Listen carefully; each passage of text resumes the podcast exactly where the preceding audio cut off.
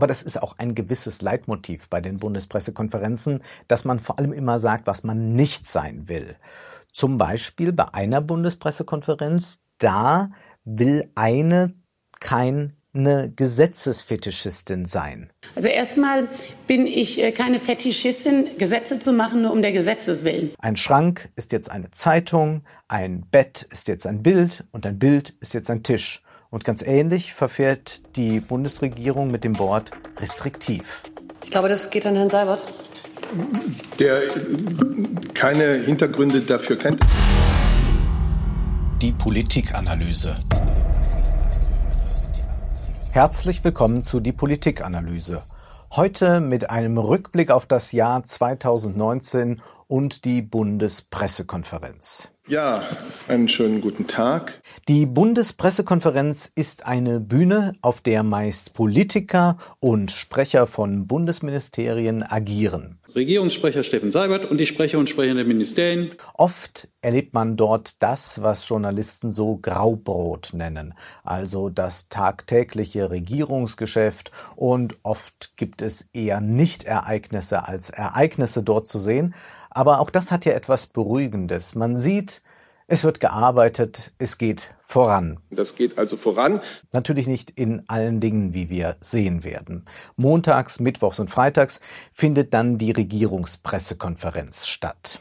Vor allem Regierungssprecher Steffen Seibert hat dann seinen großen Auftritt. Doch um beim Theater zu bleiben, die Bundesregierung ist nicht die Intendantin dieser Veranstaltung. Die Journalisten sind hier Hausherren. Und das ist etwas Besonderes und zu Recht kann man darauf stolz sein, denn es ist nicht nach Gutdünken der Regierenden, wer jetzt da mal eine kritische Frage stellen darf, sondern die Journalisten haben es in der Hand. Häufig sind ausländische Gäste dort anwesend und bewundern diese Institution und sie bewundern es vor allem, wenn sie aus Ländern kommen, wo die Pressefreiheit sehr eingeschränkt ist. Und wir begrüßen heute auch in den letzten Bänken Gäste, nämlich rund 20 Praktikantinnen und Praktikanten der SPD-Bundestagsfraktion und sechs Medienvertreter aus Palästina, aus dem Bereich Online-Journalismus. So, ich wollte klar. So ein paar Gäste gibt es ja doch. Also. Wie aber ist die Veranstaltung zu charakterisieren? Sie hat natürlich etwas von einer Daily Soap mit vielen, vielen Cliffhängern. Sätze hören wir da immer wieder wie, dazu haben wir bislang noch keine Erkenntnisse. Die Verhandlungen laufen noch. Dazu kann ich zum jetzigen Zeitpunkt noch nichts sagen. Ich kann nur sagen, dass ich und sicherlich auch andere, ähm, die in der Bundesregierung beschäftigt sind, äh, heute Morgen Medienmeldungen dazu zur Kenntnis genommen haben. Und das wird sicherlich in der Bundesregierung verfolgt werden. Aber ich kann Ihnen dazu jetzt noch keine Einschätzung geben. Deswegen bitte ich um Verständnis, dass wir jetzt zum jetzigen Zeitpunkt über ähm, Details dieser Planung keine, keine Aussagen machen können. Können Sie sagen, wer da genau alles kommt, Herr Seibert? Die BMW-Leute, VW, Daimler? Das sage ich Ihnen, wenn es dann passiert ist. Und das lässt immer hoffen auf die nächste Folge. Die Kameraperspektive, die Tyler da einnimmt, die ist interessant. Denn die Journalisten sind meistens unsichtbar, beziehungsweise man sieht höchstens mal die Hinterköpfe. Wir blicken als Zuschauer eigentlich aus der Position der Journalisten heraus auf die, die vorne dann das Theater aufführen. Die Bürger bleiben natürlich draußen, das ist eben für Journalisten, es sei denn, es gibt einmal Demonstranten, die sich da einschleichen. So protestierten gleich zweimal im Jahr 2019 Rojava-Aktivisten gegen den türkischen Krieg in Syrien. Deutsche Waffen raus aus Kurdistan! Deutsche Waffen raus aus Kurdistan! Die Bühne, Tja, wie ist das zu begreifen? Was findet da eigentlich statt? Man kann das als ein politisches Theater bezeichnen. Manches ist einstudiert, manches ist improvisiert und nicht alles funktioniert. Welche Aufgabe kommt aber den Sprechern der Ministerien und kommt dem Regierungssprecher dazu? Ich glaube, das geht an Herrn Seibert der keine Hintergründe dafür kennt. Bleiben wir beim Theater, dann können wir sagen, das sind Boten. Viele Handlungen beim klassischen Theater, beim antiken Theater, aber auch bei Shakespeare sind nicht auf der Bühne sichtbar, schon aus produktionstechnischen Gründen, sondern wir hören von Booten, was im Hintergrund geschehen ist, welche Schlachten dort geschlagen werden und so weiter. Und die Boten berichten dann, was los war. Ganz ähnlich verfahren auch die Sprecherinnen und Sprecher.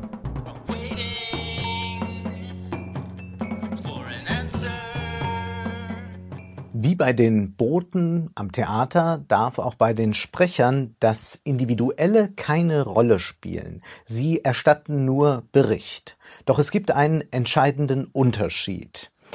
Ein Regierungssprecher berichtet ja nicht neutral, er spricht für einen anderen, er ist das Sprachrohr, zum Beispiel das Sprachrohr der Bundeskanzlerin. Das heißt, Seibert informiert nicht einfach, vielmehr informiert er die Journalisten, wie nach Ansicht der Regierung die Bürger informiert werden sollen. Das heißt, es geht darum, die Sprache zu prägen, sie vielleicht auch zu manipulieren, sie zu modifizieren, sie zu dominieren.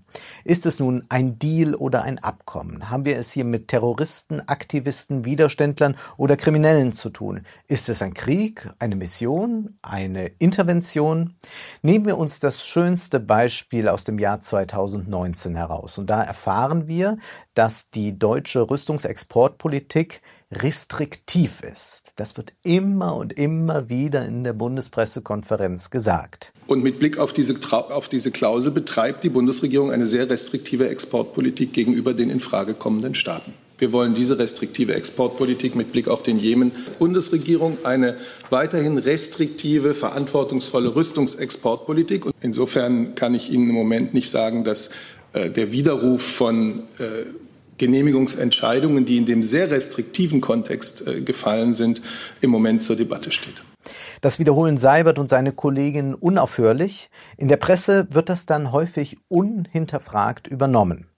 Thilo hat aber dann einmal nachgerechnet.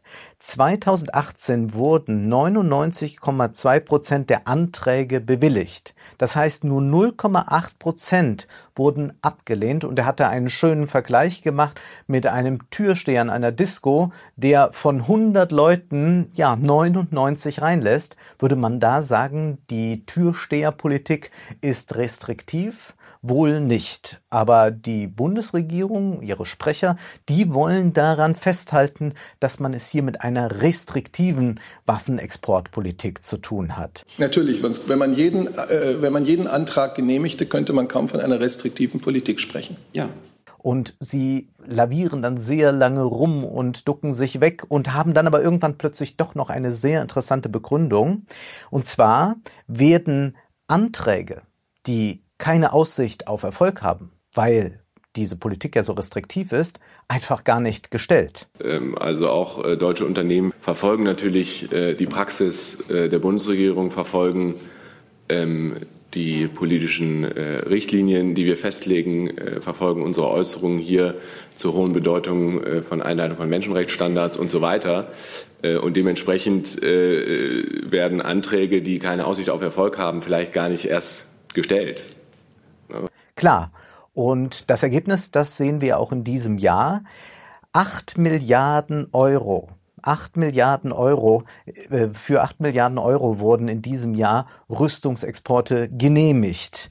Nun, das sind nochmal drei Milliarden mehr als im Vorjahr. Unter anderem gingen da Waffen an Ungarn, Ägypten und die Vereinigten Arabischen Emirate.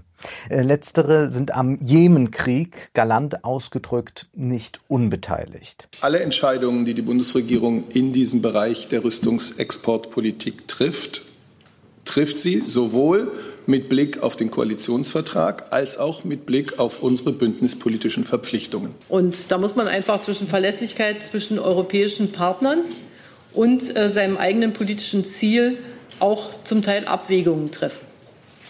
Was erleben wir hier also bei diesem Wort restriktiv? Und das ist ja nur ein Beispiel. Wir könnten uns auch ein Wort ansehen wie verantwortungsvolle Klimapolitik. Nun, hier werden die Bedeutungen von Wörtern verändert. Im Fall von restriktiv kann man sogar sagen, die Bedeutung dieses Wortes wird ins Gegenteil verkehrt. Es gibt eine schöne Kurzgeschichte von Peter Bixel, die man auch im Internet findet, die heißt Ein Tisch ist ein Tisch. Und da ist ein Mann irgendwann gelangweilt von seiner Existenz und er überlegt sich, wie könnte ich was Neues schaffen? Und dann kommt er dazu, dass er plötzlich anfängt, Dinge in seinem Zimmer anders zu benennen. Ein Schrank ist jetzt eine Zeitung, ein Bett ist jetzt ein Bild und ein Bild ist jetzt ein Tisch. Und ganz ähnlich verfährt die Bundesregierung mit dem Wort restriktiv.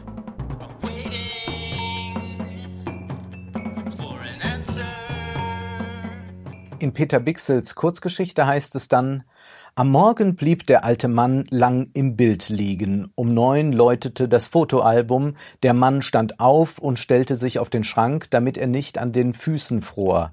Dann nahm er seine Kleider aus der Zeitung, zog sich an, schaute in den Stuhl an der Wand, setzte sich dann auf den Wecker an den Teppich und blätterte den Spiegel durch, bis er den Tisch seiner Mutter fand. Nun, Irgendwann kann dieser Mann nicht mehr kommunizieren, denn er treibt das immer noch weiter und irgendwann werden auch die Verben äh, durch äh, andere Verben ersetzt. Restriktiv ist die Rüstungsexportpolitik ja nicht. Man müsste eher sagen, sie ist freigebig, generös, sie ist recht unbeschränkt und es gibt nur ein paar Ausnahmen. Die Gefahr ist, dass es der Regierung irgendwann ergeht wie dem Mann aus der Kurzgeschichte. Die Bürger können einen nämlich dann nicht mehr verstehen. Sprachkritik ist sehr wichtig und man kann sich dafür sensibilisieren, wenn man die Bundespressekonferenz sich genau ansieht. Und die Sprachkritik hat eine lange deutsche Tradition. Da gab es zum Beispiel den Sprachwissenschaftler Viktor Klemperer, der hat während des Nationalsozialismus ein Buch angelegt über die Sprache des Dritten Reichs und hat gezeigt, wie eben die Verformung von Sprache dazu führt, dass Ideologien in die Köpfe einsickern, dass die Sprache verroht und damit auch die Gesellschaft verroht. Nach 45 gab es dann das Wörterbuch des Unmenschen, das sich mit der Nazisprache auseinandergesetzt hat. Es gab dann die linguistische Sprachkritik und die hatte ein oberstes Gebot, nämlich einen reflektierten Sprachgebrauch zu erzielen. Sprache ist immer Träger von Ideologie. Sprache ist Macht, ja, denn sie schafft Fakten. In der Linguistik würde man sagen, Sprache kann ein performativer Akt sein. Also das heißt, es wird nicht etwas nur gesagt, sondern zugleich wird mit dem Gesagten eine Handlung vollzogen. Ein einfaches Beispiel ist das eines Standesbeamten, der sagt, hiermit erkläre ich Sie zu Mann und Frau, also gleichzeitig mit dem Sagen wird auch die Ehe geschlossen. Man kann aber auch sagen, einfach wenn so Begriffe verwendet werden, werden damit Tatsachen geschaffen. Also 2016 in der Bundespresse Pressekonferenz, da diskutierte man ja darüber, ob man bei dem EU- und Türkei-Deal von einem Deal sprechen darf oder ob es eher ein Abkommen oder eine Vereinbarung ist. Die Kanzlerin hat nicht gesagt, dass sie einen Deal mit Libyen anstrebt. Stellen Sie sich denn einen ähnlichen Deal wie mit der Türkei? Die Kanzlerin schließt überhaupt keine Deals ab. Das weise ich einfach zurück. Ja, die EU? Nein, auch die EU schließt keine Deals ab. Sie sollten einfach Ihre Sprache mal mäßigen, ja. Oder auch am 11. Oktober 2019 ging es darum, ob die Türkei nun in Syrien eine Invasion mache. Lernfrage, ist das für Sie eine Invasion? Ich möchte mich mit Ihnen nicht über Begrifflichkeiten äh, streiten.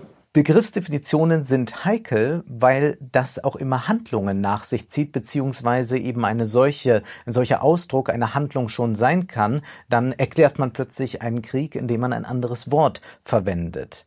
Wenden wir uns kurz dem Vertreter einer Partei zu, die besonders sprachsensibel ist, wenn sie nicht gerade mausgerutscht ist reden wir von dem AfD-Politiker Höcke. Auch er war zu Gast in der Bundespressekonferenz. Und das, was Sie machen, also nicht Sie, der Einzelne, den ich jetzt anspreche, sondern Sie als Journalisten, wenn Sie das Thema, obwohl ich mich dazu schon tausendmal gefühlt geäußert habe, immer wieder aufwärmen, obwohl es keine neuen Erkenntnisse gibt, dann ist das mit Verlaub systematisches Mobbing. Punkt. Im Herbst war das und da hat er sich erst einmal als Mobbingopfer inszeniert. Ja, man bekommt Mitleid und dann ging es darum, dass er ja nun jetzt ein Faschist genannt werden darf. Da gibt es ja einen gerichtlichen Beschluss. Das heißt, in der Mitte der Partei steht und ist ein Faschist. Herr Gauland, habe ich Sie richtig verstanden? Sie wissen, dass es Unsinn ist. Sie wissen, dass bei uns die Meinungsfreiheit äh, in manchen Dingen für mich zu weit geht. Und Höcke und Gauland, die lavieren dann rum, nun ja, äh, also Faschismus, da weiß ja gar keiner so genau, was das eigentlich ist. Da sei man sich ja sicher, da seien die Leute überhaupt nicht in der Lage, das vernünftig zu definieren. Da in der Tat Faschismus etwas ist, was sich zurückführen kann auf bestimmte Tatsachen.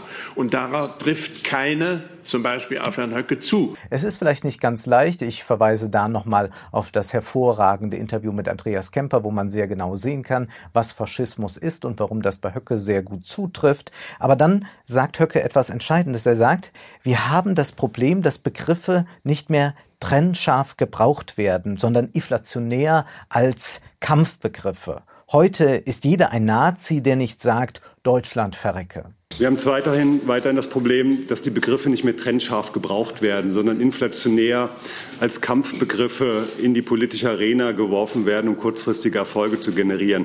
Ähm, heutzutage ist, ist jeder ein Nazi, der sagt, äh, der nicht sagt, Deutschland verrecke. So kann man das schon fast auf den Nenner bringen.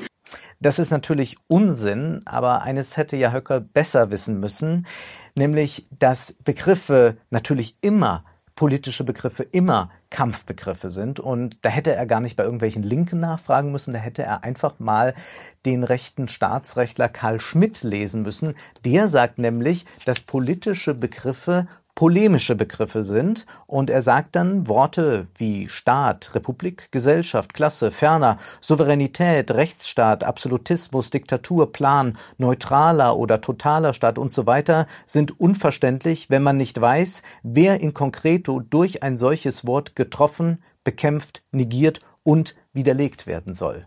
Das heißt, es gibt eigentlich im politischen Raum keine neutralen Begriffe. Sie sind immer mit Bedeutung aufgeladen und entscheidend ist, von wem sie ausgesprochen werden, von welcher Position aus. Höcke weiß das natürlich sehr, sehr gut, denn er betreibt ja selbst Sprachpolitik von rechts.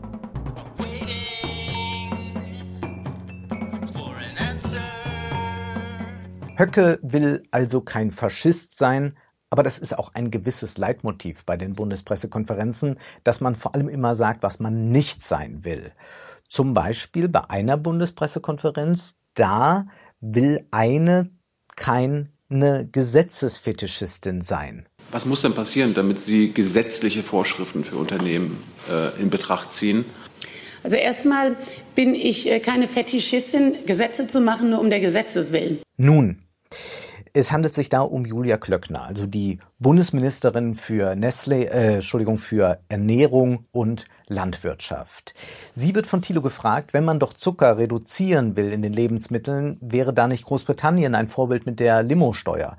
Wäre es nicht gut, wenn man da Vorschriften, Gesetze oder so hätte? Und da sagt sie, also erstmal bin ich keine Fetischistin, Gesetze zu machen, nur um der Gesetze willen. Insofern müssen wir erstmal definieren, was wollen wir denn erreichen? Also ein Gesetz zu machen, wenn Sie glücklich sind, dass wir nur ein Gesetz machen, wäre mir persönlich zu wenig.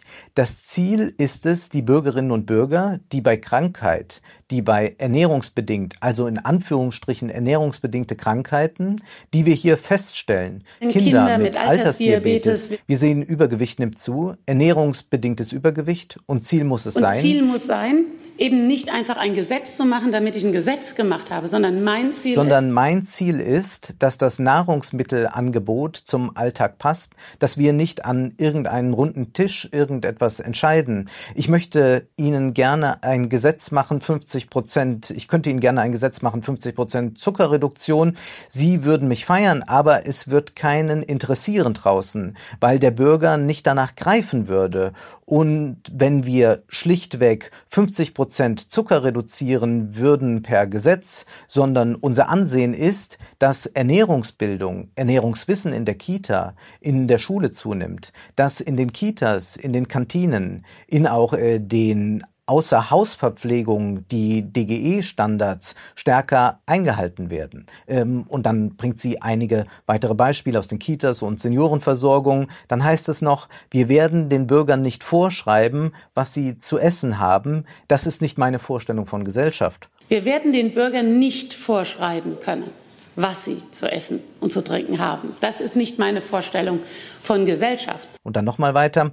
Der Verbraucher entscheidet am Ende auch selbst, was er isst und was er trinkt. Der Verbraucher entscheidet am Ende selbst, was er isst und trinkt. Von diesen Anakoluten, also diesen Satzabbrüchen, einmal abgesehen, von denen sicherlich auch Gesine Schwan noch einiges lernen könnte, muss man sagen, das Improvisationstheater, das funktioniert hier nicht so richtig gut.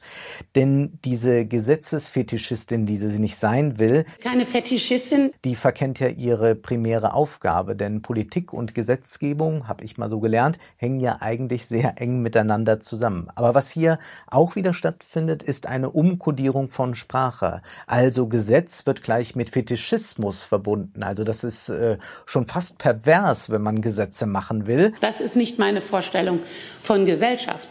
Und so versucht man dann einmal wieder, und das haben wir auch in der Klimadebatte hundertmal schon erlebt, das Ganze auf das Individuum abzuschieben, denn wir können ja nicht jemandem vorschreiben, was jemand essen oder trinken soll.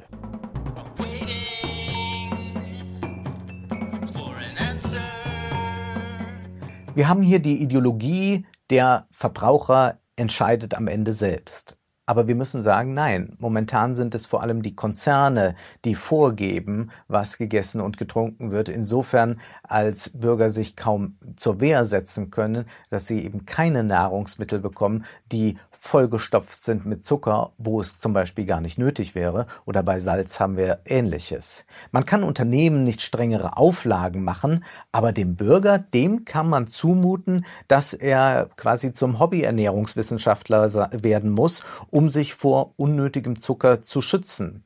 Komischerweise bei anderen Dingen gibt es sehr wohl solche Vorschriften. Denken wir nur an Zigaretten. Die dürfen eben nur ein gewisses, äh, einen gewissen Anteil an Nikotin Nikotin enthalten. Und wenn das darüber hinausgeht, dann dürfen die in Europa überhaupt nicht auf den Markt kommen. Und da wird eigentlich auch der Bürger bevormundet. Aber da würde man nicht sagen, um Gottes Willen, was findet dann hier eigentlich statt? Aber beim Zucker, da ist das was anderes. Da geht das natürlich nicht. Ich könnte Ihnen gerne ein Gesetz machen, 50 Prozent Zuckerreduktion. Sie würden mich feiern, aber es wird keinen interessieren draußen, weil der Bürger nicht danach greifen würde. Die Lebensmittelindustrie muss geschützt werden, aber sie ist nicht die einzige Industrie, die geschützt werden muss. Ähnlich ist es natürlich auch mit der Autoindustrie. Bei Klöckner konnten wir wunderbares Bauerntheater erleben, aber es gibt auch regelrechte herrliche Possen bei der Bundespressekonferenz, wenn da Ministerpräsidenten aus Niedersachsen, Bayern und Baden-Württemberg auftreten, sich zusammengetan haben, um die Zukunft des Autos zu beschwören. Ja, meine Damen und Herren, schönen guten Morgen. In Deutschland wurde das Auto erfunden. Baden-Württemberg, Bayern und Niedersachsen sind die Heimat der größten und wichtigsten Automobilwirtschaft der Welt. Bei uns werden die besten Autos entwickelt und produziert. Söder Bayern, ja, der hatte ja 2007 gesagt, dass 2020 keine Verbrennungsmotoren mehr auf deutschen Straßen fahren sollen. Nun, äh, das hat ja nicht ganz funktioniert, aber Söder hatte auch eine prima Ausrede. Wir hatten dazwischen einige sehr große Krisen und er verweist dann beispielsweise auf die Finanzkrise. Und da konnte man sich ja nicht um alles kümmern, da hat man sich auf die Finanzkrise konzentriert und da konnte man eben technologische Sprünge, wie er meint, nicht machen, weil die nicht im politischen Vordergrund standen. Herr Söder, Sie hatten äh, gefordert, dass es ein Verbot von Neuzulassung von Autos mit Verbrennungsmotoren gibt ab 2020. Das war im Jahr 2007, als Sie CSU-Generalsekretär waren. Mich würde interessieren, warum Sie das mittlerweile nicht mehr fordern. Bei der Frage 2007 und 2020 mal ganz einfach. Wir hatten dazwischen einige sehr große Krisen die dazu geführt haben. Denke an die Finanzkrise, die jahrelang Deutschland abgehalten hat, bis Eurokrise. Äh, ist vielleicht auch der Grund, warum die technologischen Sprünge in den Jahren, den letzten zehn Jahren, das Klimaschutz betrifft, nicht so im politischen Vordergrund statt. Nun, man konnte natürlich die Überwachung ausbauen, den Sicherheitsstaat ausbauen. All, für all das hatte man nebenher noch Zeit, trotz Finanzkrise. Aber bei der Autoindustrie, da ging das natürlich nicht. Und Winfried Kretschmer, Winfried Kretschmann, der sagt, naja, weniger Autos auf deutschen Straßen. Äh, weniger Autos ist erstmal eine Aufgabe der Städte. Weniger Autos ist eine Aufgabe der Städte. Also er schiebt erst einmal das Problem beiseite. Und dann sagt er auch noch, wie viel Autos gekauft werden, bestimmt nicht der Ministerpräsident, aber der Markt. Nicht, äh, wie viele Autos gekauft werden, bestimmt nämlich nicht der Ministerpräsident, sondern der Markt. Atomkraftwerke und Kohlekraftwerke sind ja keine Massenprodukte wie Autos. Also hier haben wir eine ähnliche Klöckner-Argumentation. Der Markt regelt das. Das müssen wir da irgendwie mit dem Konsumenten, der muss das auch entscheiden. Da können wir nicht überall eingreifen. Und äh, schon Kant hat uns empfohlen, nur die Teile der Zukunft vorauszusagen, die wir selber beeinflussen können. Aber welche Autos da so rollen dürfen und verkauft werden dürfen, da könnte man ja schon eingreifen. Wie gesagt, bei Zigaretten hat man das getan. Da sind ganz viele Marken einfach vom Markt verschwunden. Aber Autos, die 12, 15 Liter verbrauchen, die dürfen immer noch fahren. Da gibt es merkwürdigerweise keine Einschränkungen. Da will man nicht bevormunden. Und Stefan Weil, der sagt dann, wir würden nämlich auf einen Schlag die deutsche Leitindustrie samt der Hunderttausenden von Arbeitsplätzen, die damit verbunden sind, die Grundlage entziehen. Das heißt, halte ich nicht für vermittelbar. Ich bin ganz sicher, wer eine solche Forderung ernsthaft durchsetzen wollte, der würde einen Sturm der Entrüstung erleben. Die Autoindustrie, die sei sehr bemüht, äh, klimafreundliche Autos auf den Markt zu bringen, also mehr Elektro- und Hybridfahrzeuge. Nun, ich werfe da mal eine Zahl in den Raum. Also in diesem Jahr wurden mehr als eine Million Geländewagen und SUVs zugelassen. Aber auch hier ist natürlich ein Verbot undenkbar. Das fördert das Vertrauen in die Politik nicht. Man braucht diese großen Autos ja, um durch Deutschlands Städte überhaupt noch zu kommen. Und ohne Verbrennungsmotor, das wird in der Tat nicht so einfach sein, gerade bis 2020. Aber weniger Verbrauch, weniger PS, das ginge ja schon, aber dafür bräuchte man eben Vorschriften. Da müsste man zum Gesetzesfetischisten werden.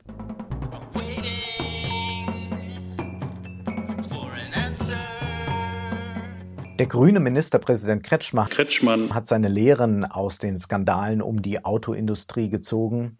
Also aus den großen Problemen, die uns die Automobilindustrie bereitet hat, die sind ja alle bekannt, habe ich eine ganz andere Konsequenz gezogen. Näher an die Automobilindustrie ran und nicht weiter von ihr weg. Deswegen habe ich einen strategischen Automobildialog ins Leben gerufen. Den hat das Kabinett beschlossen. Der ist für sieben Jahre angelegt, wo alle Akteure in einem ständigen Arbeitsprozess miteinander zusammenarbeiten. Die Politik muss näher an die Autoindustrie ran. Und er ist für einen strategischen Automobildialog und er will, dass der klassische Lobbyismus mal aufhört. Äh, das hört sich allerdings eher an nach so einem Lobbyismus 2.0, wo man jetzt noch besser verzahnt ist. Wir sind da keine Lobbyisten, aber wir versuchen eine sinnvolle Planung des Landes voranzubringen. Und Hans fragt dann an einer entscheidenden Stelle nochmal sehr schön nach, weil Kretschmann ja sagt, Kretschmann. man könnte jetzt auch nicht irgendwie ein Datum nennen, wann äh, keine Verbrennungsmotoren mehr zugelassen werden oder so. Äh, er sei da ganz dagegen, dass man äh, da Fristen setzt. Und da fragt Hans eben nach, naja, aber beim Ausstieg aus der Atomkraft, da haben die Grünen das ja auch immer getan. Das war ja ein Kerngeschäft der Grünen. Und da sagt Kretschmann, ja, Atomkraft, das ist ja kein Massenprodukt. Atomkraftwerke und Kohlekraftwerke sind ja keine Massenprodukte wie Autos. Ja, äh, nee, wir brauchen ja alle keinen Strom, klar. Ähm, und er sagt dann noch, ein Auto muss ja jemand kaufen und das können Sie ja nicht befehlen. Ein Auto muss halt jemand kaufen ich, und, und das können Sie ja nicht befehlen. Nun, man kann eben schon dafür sorgen, dass etwas reglementiert wird, dass etwas nicht mehr auf dem Markt vorhanden ist. Naja, alle sind sich sicher, der Klimawandel ist eine große Herausforderung. Das hört man quasi in allen Bundespressekonferenzen. Nur ähm, wie man sich dieser Herausforderung stellt, nun ja. Die Regierungssprecherin Fietz, die sagt da im Mai etwas sehr, sehr Schönes zu. Sie meint, die Politik arbeitet daran, die Bundesregierung arbeitet daran, die Rahmen für Klimaschutz zu setzen.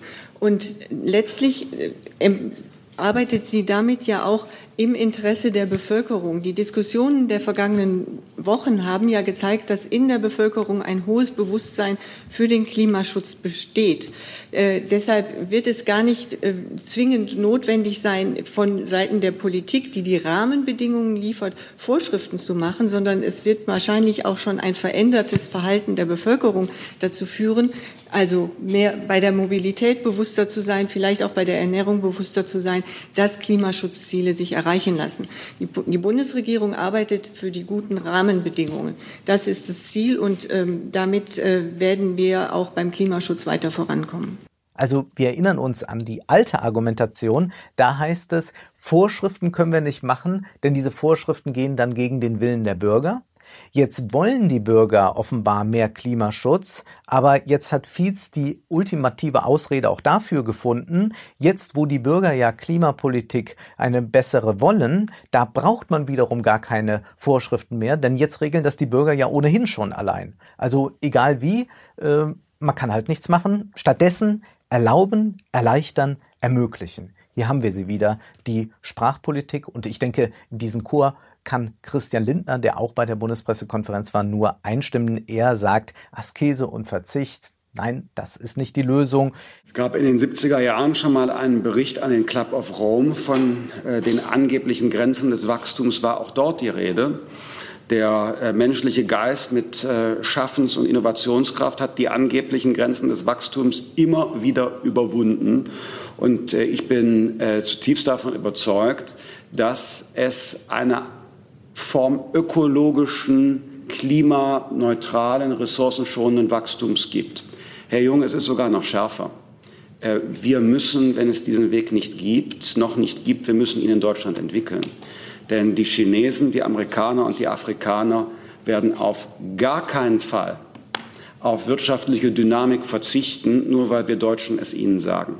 Das heißt, wenn wir uns auf den Weg begeben, unser Wachstum zu beenden, Askese und Verzicht zu leben, dann werden wir nicht ein leuchtendes Beispiel sein, sondern ein abschreckendes Beispiel. Er will einen ökologisch verantwortbaren Wachstumspfad. Da auf diesem sollen wir weitergehen und er sagt dann auch die Grenzen des Wachstums, das hat der Club of Rome ja schon in den 70ern gesagt, aber der menschliche Geist, der hat sich emporgeschwungen und der hat auch gezeigt, dass es diese Grenzen nicht gibt. Nun, der Club of Rome hat doch nicht daran gezweifelt, dass der menschliche Geist zu vielem in der Lage ist, sondern gesagt wurde damals, dass das für den Planeten äußerst schädlich sein wird und damit hat der Club of Rome ja recht gehabt und man man kann den menschlichen Geist ja für solche und solche Projekte einsetzen. Aber solange es keine Regeln gibt, warum sollten denn die Autoindustrie so sehr das eine forcieren? Die Bundesregierung ist sich aber auch sonst der Verantwortung bewusst. Das erfahren wir zum Beispiel am 20. November. Da äh, erfahren wir, dass die Bundesregierung den Bau von zwei Riesenkreuzfahrtschiffen mit 2,6 Milliarden unterstützt. Also ich kann zunächst bestätigen, ähm, dass es korrekt ist, dass wir die Finanzierung Finanzierung für Exportkredite für die MV-Werften ähm, übernommen haben. Und auch da hat man eine schöne Ausrede, denn man äh, setzt ja sich zum Gleich dafür ein, alternative Antriebsstoffe zu fördern. Aber die Frage bezog, bezog sich ja gerade angesichts Klima, des Klimaengagements der Bundesregierung darauf, dass sie eine unheimlich umweltschädliche äh, Industrie damit fördern. Genau, und Warum deshalb setzen wir uns ja auch ein, alternative Antriebsstoffe zu fördern. Da gibt es ja auch schon erste ähm, Anbieter von Kreuzfahrtschiffen, die eben genau LNG beispielsweise einsetzen und saubere Treibstoffe. Ähm, Gut, das ist in etwa so, wenn ich mir fünf Flaschen Wein für einen Abend kaufe und äh, die in Windeseile reinkippe, aber mir schon mal zwei äh, Tabletten Aspirin bereitlege, dann habe ich ja auch schon das eine wieder wunderbar kompensiert. Äh, genauso ist es auch mit dem Kohlekraftwerk in Datteln 4 am 30. Oktober. Da sagt man auch beim Bundesministerium für äh, Wirtschaft. Ganz kurz, Sie haben doch mit dem Betreiber verhandelt äh, mit der Absicht, dass dieses Kraftwerk nicht ans Netz geht. Und diese Verhandlungen, können Sie das wenigstens sagen, sind gescheitert. Warum sind die gescheitert? Ich möchte Sie bitten, sich zu den heutigen Meldungen an den Betreiber zu wenden. Also ich kann zu Datteln 4 nichts weiter hinzufügen zu dem, was ich schon gesagt habe, dass ich Sie da bitte, sich an den Betreiber selbst zu wenden. Hier wird eigentlich der Botenbericht verweigert. Man soll sich doch besser mal an die Betreiber wenden. Also mit anderen Worten, der Klimawandel ist eine Herausforderung und irgendwann wird man sich diese auch stellen.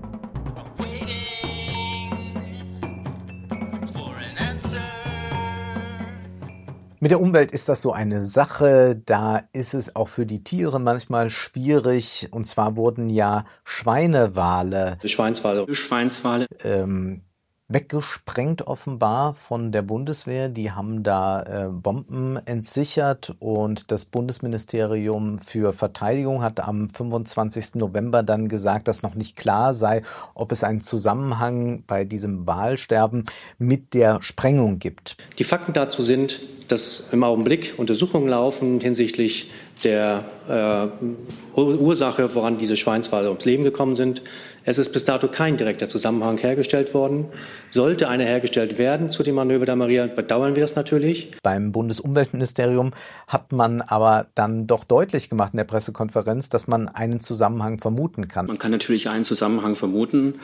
Ähm, weil die Sprengungen ja innerhalb eines, eines äh, Meeresnaturschutzgebietes erfolgt sind. Das ist ja mittlerweile bekannt. Also das ist ein schönes Schauspiel, wo man einmal sieht, wie zwei Ministerien da um die Deutungshoheit kämpfen. Und am 27. November ging das dann auch noch einmal weiter.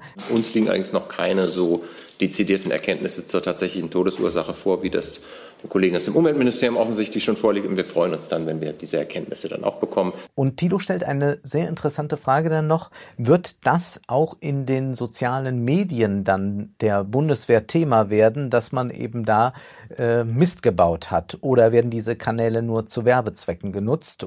Und werden Sie darüber auch in Ihren sozialen Netzwerken berichten?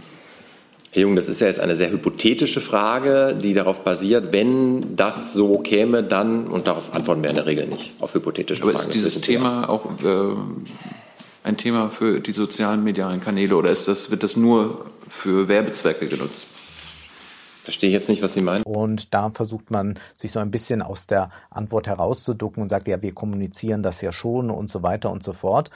Was hier sichtbar wird, ist, dass wir bei der Institution Bundespressekonferenz es natürlich mit einem, mit einer Institution zu tun haben, die noch vor digital ist, also noch aus einer Zeit ist, wo das auch ein sehr, sehr wichtiger Kanal war für die Regierenden, um zu sprechen. Mittlerweile haben natürlich viele ihre eigenen Kanäle mit Instagram, Twitter und Facebook und so weiter, eigene YouTube-Kanäle. Das heißt, damit wird natürlich auch die Institution Bundespressekonferenz ein bisschen untergraben, denn sie sind nicht mehr die Regierenden so sehr darauf angewiesen, denn jetzt kann man sozusagen selbst für sich Politik man kann auch sagen Werbung, wenn nicht sogar Propaganda machen. Und man muss dann schauen, wie sich das mit der Bundespressekonferenz im Zuge der Digitalisierung weiterentwickelt. Bis jetzt aber gibt es noch regelrechte Sternstunden, nämlich dann vor allem, wenn Klartext gesprochen werden kann. Da waren beispielsweise die Scientists for Future zu Gast und die haben in aller Klarheit einmal gesagt, was es eigentlich bedeutet, dieser Klimawandel und dass sie nicht nachvollziehen können, dass die Politik so wenig tut und dass man sich an 20.000 Arbeitsplätze in der Kohleindustrie klammert, wo mal gerade 80.000 Arbeitsplätze wegfallen, wenn es um erneuerbare Energien geht. Wir diskutieren auf der anderen Seite einen Strukturwandel der Digitalisierung, der wird einfach so hingenommen. Das ist, das wird irgendwie von Märkten getrieben. Das kommt bis zu 25 Prozent der Arbeitsplätze eventuell weg. Was muss der Staat machen, um das alles zu retten? Das wird als Fortschrittsagenda hingenommen, gefeiert und alle drauf. Warum?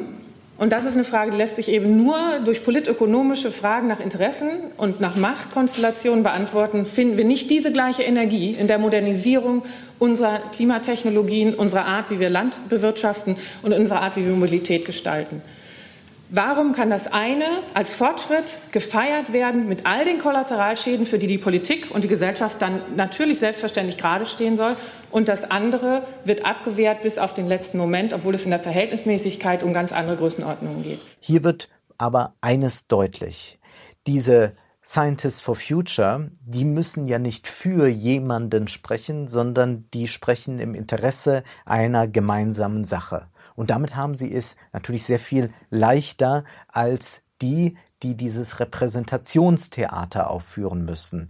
Seibert ist eben das Sprachrohr der Regierung und er kann auch gar nicht seine eigene Meinung dort kundtun. Und das äh, bitte ich dann sozusagen auch äh, entgegenzunehmen. Aber wir können immer wieder sehen bei der Bundespressekonferenz, wie die Sprecher dann doch gewisse persönliche Nuancen durchblicken lassen oder wie man sieht, dass ihnen etwas sehr unangenehm wird. Schon der französische Philosoph René Descartes schrieb im 17. Jahrhundert, dass man mit mimischen Zeichen ebenso gut Dinge verhüllen kann, wie sie auch offenbaren kann. Also es geht um das Verhüllen und das Offenbaren von Leidenschaften. Ausgenommen ist übrigens das Erröten und Erblassen. Das kann der Mensch ganz schlecht kontrollieren. Besonders über die Augen wird sehr viel offenbar. Auch bei Seibert, der in unangenehmen Situationen gerne nach unten blickt und erst wenn er dann wieder den Punkt gefunden hat, dann zum Publikum blickt, können wir erleben, wie er auch versucht, immer wieder Kontenance zu wahren. Dann dann gibt es natürlich neben der Mimik auch die Gesten, nervöses Gestikulieren, zittrige Hände. Seiberts Kolleginnen Fietz und Dämmer zeigen, wie man es häufig nicht machen sollte, wie man eben dann sich auch tatsächlich so präsentiert, als stünde man mit dem Rücken zur Wand. Im Barocktheater gab es regelrechte Gebrauchsanweisungen für Schauspieler, wie sie Gefühle mit Händen zum Beispiel zum Ausdruck bringen auf der Bühne. Aber auch heute haben wir in einem Schauspiel Schauspiel, das auf einer solchen Bühne wie der Bundespressekonferenz stattfindet, äh, klare Regeln, auch wenn die nicht festgeschrieben sind. Zum Beispiel ist es so, dass Seriosität so gut wie nie lächelt. Wir haben sehr viele ernste Gesichter bei der Bundespressekonferenz.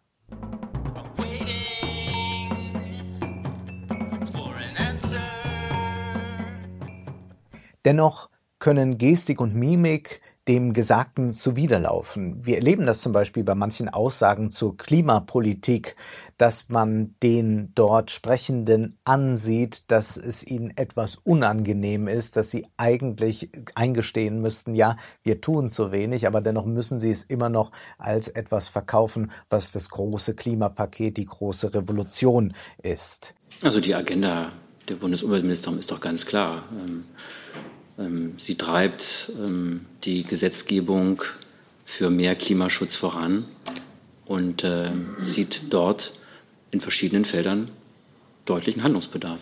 Da muss ich jetzt keine genauere neue Agenda jetzt äh, äh, vor, also beschreiben. Es geht bei solchen Auftritten natürlich auch um Kleidung. Die Herren tragen Anzüge, die Damen Hosenanzüge oder Blazer eben. Aber das kann man auch kritisieren. Rezo hat das getan. Er kritisierte die künstliche Sprechweise von Seibert und er meinte, er müsste einfach doch ein bisschen menschlicher wirken, ein bisschen klarer seine Sprache verwenden. Und Thilo fragte dann auch Seibert, ob er seine Sprechweise ändern werde, ob er diese Kritik von Rezo, der ja auch ein Vertreter der Jugend ist, vernommen hätte und Seibert sagte einfach. Also ich glaube, es geht ja nicht um das, äh, wie Rezo mich oder ich Rezo finde. Wenn Sie Ihre Sprache umstellen? Warten Sie es ab. Warten Sie es ab. Monate später können wir sagen, nein, Seibert hat natürlich nichts geändert, aber wir müssen auch sagen, Seibert kann es gar nicht ändern, wenn wir einmal dieses Theater in seiner eigenen Logik begreifen und wenn wir eine Sache begreifen, die uns vielleicht erst einmal kontraintuitiv vorkommt. Das hat der Soziologe Irving Goffman auf den Punkt gebracht in seinem Buch, das den programmatischen Titel trägt Wir alle spielen Theater. Das heißt, wir alle spielen Rollen, wir spielen auch verschiedene Rollen, im Beruf eine andere als in der Familie zum Beispiel. Und Goffman schreibt, eine richtig inszenierte und gespielte Szene veranlasst das Publikum, der dargestellten Rolle ein Selbst zuzuschreiben. Aber dieses zugeschriebene Selbst ist ein Produkt einer erfolgreichen Szene und nicht ihre Ursache. Das Selbst als dargestellte Rolle ist also kein organisches Ding, das einen spezifischen Ort hat und dessen Schicksal es ist, geboren zu werden, zu reifen und zu sterben. Es ist eine dramatische Wirkung, die sich aus einer dargestellten Szene entfaltet und der springende Punkt, die entscheidende Frage ist, ob es glaubwürdig oder unglaubwürdig ist. Das ist die Frage, die man bei Seibert stellen muss. Wo ist er glaubwürdig? Wo ist er unglaubwürdig? Und da geht es nicht darum, dass er in irgendeiner Weise authentisch ist, dass er das jetzt gerade sagt, was er auch persönlich denkt. Das kann er eben gar nicht. Ich habe eine Frage an Herrn Seibert. Wie gefällt Ihnen Ihr Job überhaupt? Ähm, und was muss man dafür studieren, um Regierungssprecher zu werden? Also meine ehrliche Antwort ist, er gefällt mir sehr gut. Goffman sagt, ganz wichtig ist, dass man Kohärenz herstellt, also dass es ein stimmiges Bild gibt. Und dieses stimmige Bild gibt es tatsächlich, das muss man lobend anerkennen, bei Seibert meistens. Danke für die Einschätzung. Stellen wir uns einmal vor, er würde ganz äh, alltäglich sprechen, dann würde das Bild nicht mehr zusammenfassen, dann würde das Repräsentationstheater nicht mehr funktionieren. Man kann das auch übertragen. Äh, man stelle sich vor, diese Politikanalyse würde jetzt hier in Dialekt gesprochen werden. Und ich würde euch mal hey verzelle, wie mir hey im Rheinland und Kovalenz so über Politik nachdenke. In diesem Moment würde die Politikanalyse überhaupt nicht mehr funktionieren. Wir müssen daran denken, dass Person von Persona kommt, also immer auch Maske bedeutet. Und was Goffman sagt, ist, dass wir immer bemüht sind, eine Eindrucksmanipulation herzustellen. Und die schafft man mit Loyalität, also Seibert muss loyal gegenüber der Kanzlerin sein, mit Disziplin, er muss immer korrekt auftreten und mit großer Sorgfalt eben auch im Sprechen. Und er hat natürlich seine Tricks, dass wenn er möglichst lang antwortet, er weiß, dass er so vielleicht gar nicht zitiert wird oder dass er die äh, eigentliche Fragestellung nicht nochmal in seiner Antwort aufgreift, damit das auch so ja nicht in die Nachrichten kommt. Seibert beherrscht das Spiel wahnsinnig gut. Und das sieht man dann auch, wenn er nur mal ganz minimal aus seiner Rolle fällt, wenn er dann von Thilo gefragt wird, ob die US-Truppen denn in Deutschland für immer stationiert werden. Und er fragt dann, was ist schon ewig? Ja, aber die werden ja nicht ewig hier bleiben. Wie lange sollen die hier bleiben? Was ist schon ewig? Da geht er ein bisschen über seine Rolle hinaus, doch er kommt dann recht schnell wieder zurück. Das Schöne bei der Bundespressekonferenz ist ihr starres Korsett. Es gibt also viele Normen und Regeln und die minimale Abweichung ist dann hier schon ein Ereignis, wo wir ja außerhalb der Bundespressekonferenz einen politischen Diskurs erleben, der immer mehr auf Provokation und Überschreitung setzt. Die formelle Sprache erlaubt es Seibert in der Rolle bleiben zu können. Zwar bringt jeder Pressesprecher auch ein bisschen eigene Persönlichkeit mit hinein, aber als Mensch muss er eigentlich verschwinden. Was er persönlich denkt, ist unerheblich. Würde er das formelle Sprechen verlassen, dann hätte er ein großes Problem. Er müsste sowas sagen wie, ja, ich weiß momentan auch nicht weiter. Ich habe auch schon gedacht, was macht die Merkel gerade? Wahrscheinlich wird er das manchmal denken, aber er kann das nicht sagen, weil das nicht seine Rolle ist. Insofern ist die Kritik von Rezo verständlich, aber es gibt keine Alternative zu diesem Sprechen. Auch Politiker müssen eine solche öffentliche Rolle spielen. Und das sieht man eben auch bei Angela Merkel. Da hat man diesem Jahr viel darüber spekuliert, weil sie bei mehreren Auftritten gezittert hat. Auch sie war ein seltener Gast in der Bundespressekonferenz. Und da wurde sie gefragt, wie geht es Ihnen jetzt? Und sie antwortet, gut. Aber kurze Nachfrage, wie geht es Ihnen jetzt? Gut. Mit so vielen interessanten Fragen geht es mir gut. In diesem Moment wird etwas sehr deutlich. Wir haben einmal den idealen Herrscherkörper, man spricht von den zwei Körpern des Königs im Mittelalter, den idealen Herrscherkörper und es gibt den biologisch-menschlichen Körper. Und das Problem ist, dass der Herrschende diesen biologischen Körper eigentlich verdrängen muss. Der darf nicht so transparent, nicht so sichtbar werden. Aber bei einem solchen Zitteranfall geschieht das natürlich. Und Merkel versucht jetzt eigentlich wieder genau dieses Biologische abzuwenden, indem sie einfach eine Antwort gibt wie gut und dann ist sie wieder Staatsoberhaupt und ist nicht mehr der Mensch, der eben auch einmal krank sein kann. Aber es gibt so eine persönliche Note dann auch von einem Staatsoberhaupt. Und zwar fragt Hans sie, wie sie denn darauf reagiert, dass äh, Trump ähm, rassistisch Abgeordnete angegriffen hat. Und er fragt sie sehr geschickt, fühlen Sie sich persönlich, und ich bitte um eine persönliche Antwort, fühlen Sie sich persönlich solidarisch mit den attackierten Frauen? Und in dem Moment antwortet Merkel tatsächlich nicht als Staatsoberhaupt, sondern als Privatperson und sagt, ja, ja, ich fühle mich solidarisch mit den drei attackierten Frauen. Das ist ein seltener Moment und diese Momente kann es nur selten geben, aber ein paar mehr dürften es im Jahr 2020 schon sein.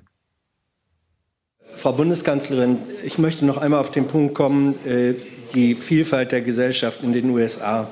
Ähm, die Äußerungen Trumps, die mehrfachen Attacken gegen weibliche farbige Kongressabgeordnete haben bemerkenswerte internationale Reaktionen hervorgerufen. Äh, Guy äh, Hofstedt nannte das wörtlich widerwärtigen Rassismus. Ähm, Justin Trudeau, äh, die neuseeländische Premierministerin Theresa May, wie auch ihre beiden möglichen Nachfolger, haben sich ganz entschieden von Trump distanziert. Ähm, sind Sie persönlich, und ich bitte um eine persönliche Antwort, fühlen Sie sich persönlich solidarisch mit den attackierten Frauen? Ja. Ja. Ich Ist distanziere mich davon entschieden und fühle mich solidarisch mit den drei attackierten Frauen. Das war ein deutliches Schlusswort.